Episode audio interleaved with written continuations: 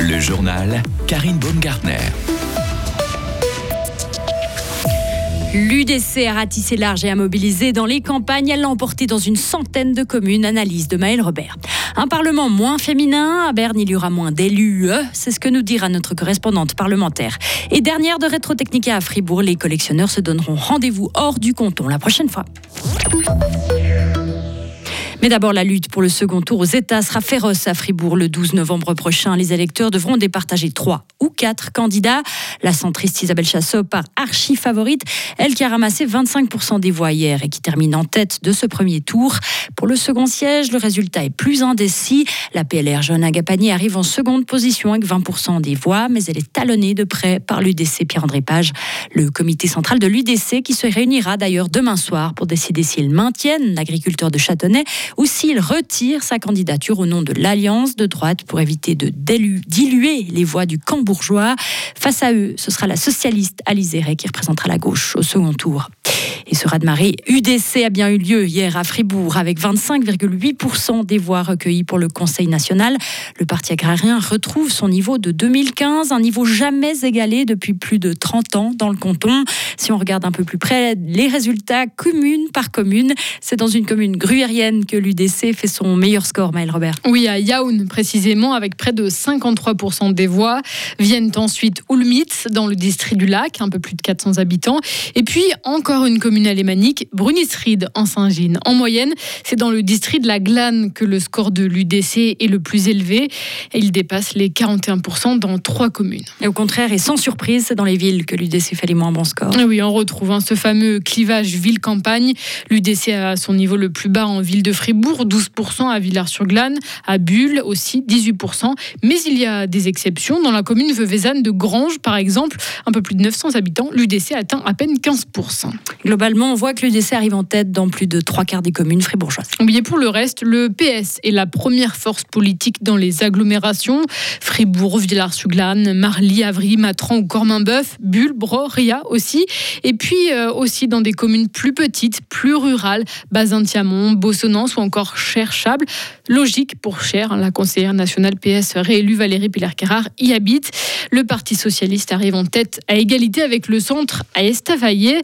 Le centre arrive, lui, premier dans neuf communes du canton, dont Grand-Villard, Pont-la-Ville ou encore Belfaux. Et de son côté, le PLR est le parti qui récolte le plus de voix dans deux communes, Torny dans la Glane et puis Sorens en Gruyère. Merci beaucoup Maëlle. Un nouveau Parlement à Berne, moins féminin. La part d'élus euh, devrait atteindre seulement 38% au Conseil national contre 42% à la fin de la législature. Plusieurs cantons romans ne comptent aucune femme dans leur députation. De Berne, l'analyse de notre correspondante Marie Vieumier. Le Valais et le Jura n'ont élu que des hommes au Conseil national. Neuchâtel comptera tout de même une femme. La part de politiciennes est de 36% dans le canton de Vaud et de 41% à Genève, en baisse par rapport aux dernières élections. Seul le canton de Fribourg atteint la parité avec 57% de femmes. Le nombre global de politiciennes diminue au Conseil national alors que leur présence sur les listes a augmenté depuis 2019. Ça s'explique notamment par la perte importante de sièges verts et verts libéraux, deux partis qui comptent beaucoup de femmes. Plusieurs politiciennes ont d'ailleurs été éjectées du Conseil national. Et c'est bien sûr le cas de la socialiste fribourgeoise Ursula Schneider-Schutel, éjectée hier et remplacée par un homme, l'UDC Nicolas Colli au Conseil national. En revanche, Nadine Gobet remplace Jacques Bourgeois pour le siège PLR. Du coup, la délégation délégation fribourgeoise se compose de deux hommes UDC, une PLR, deux femmes centristes, une socialiste et un vert. Les Glanois et Glanoises ont choisi la continuité. Valentin Barre le nouveau préfet du district. Ce PLR actuel lieutenant de préfet a obtenu la majorité hier. Il sait déjà quelle sera sa priorité en prenant ses fonctions en février prochain engager un lieutenant de préfet, évidemment. Puis une fois que ça se sera fait, ce sera déjà, ce sera déjà bien. Et puis après, bah, évidemment, après, il y aura les premiers défis qui vont arriver. Il y aura la question des présidences des associations de communes. Euh, voilà, donc ça, va venir petit à petit. Et on connaît hein, les défis, les défis à venir à moyen, à long terme. Ça va être l'évolution démographique, le vieillissement de la population. On aura des défis d'infrastructure, il faut le dire. Et puis c'est là-dessus qu'on va se concentrer, évidemment. Sachez que la Glane compte aujourd'hui 26 000 habitants. C'était la dernière de Rétro Technica à Forum Fribourg, un événement qui regroupe quatre bourses sous le même toit, la technique, les jeux, les disques et les photos. Du coup, de nombreux collectionneurs sont au rendez-vous. Le dimanche, la manifestation voit une clientèle plus familiale, attirée par des objets vintage.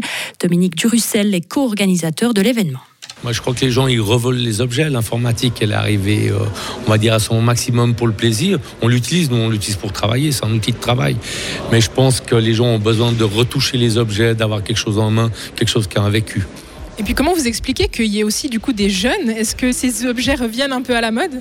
Alors je pense qu'il va nous, il va nous manquer une génération, les quarantenaires. Mais oui, les jeunes reviennent euh, comme ça. Il y a un retour à l'objet. Je pense qu'ils sont un peu saturés d'informatique et de virtuel. Et rendez-vous en décembre 2024 pour la prochaine édition. Et cette fois-ci, ce sera à Berne que Retro Technica proposera ses objets au public. Enfin, passer son samedi soir à la salle de sport plutôt que devant la télé.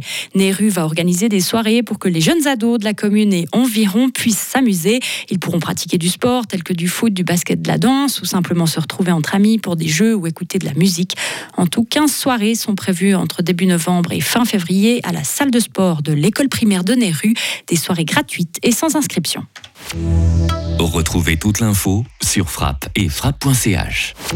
La météo avec Helg Agividier, votre partenaire pour la réparation et maintenance en chauffage, sanitaire et ventilation est là pour vous. Helg.ch le temps sera très nuageux avec des averses fréquentes pour la matinée de mardi. Une accalmie est annoncée pour l'après-midi avec le développement de belles éclaircies, notamment en fin de journée. Il va faire de 13 à 14 degrés. Pour la suite de la semaine, le temps sera changeant avec notamment du vent, surtout pour vendredi. Des averses sont aussi annoncées mercredi soir et jeudi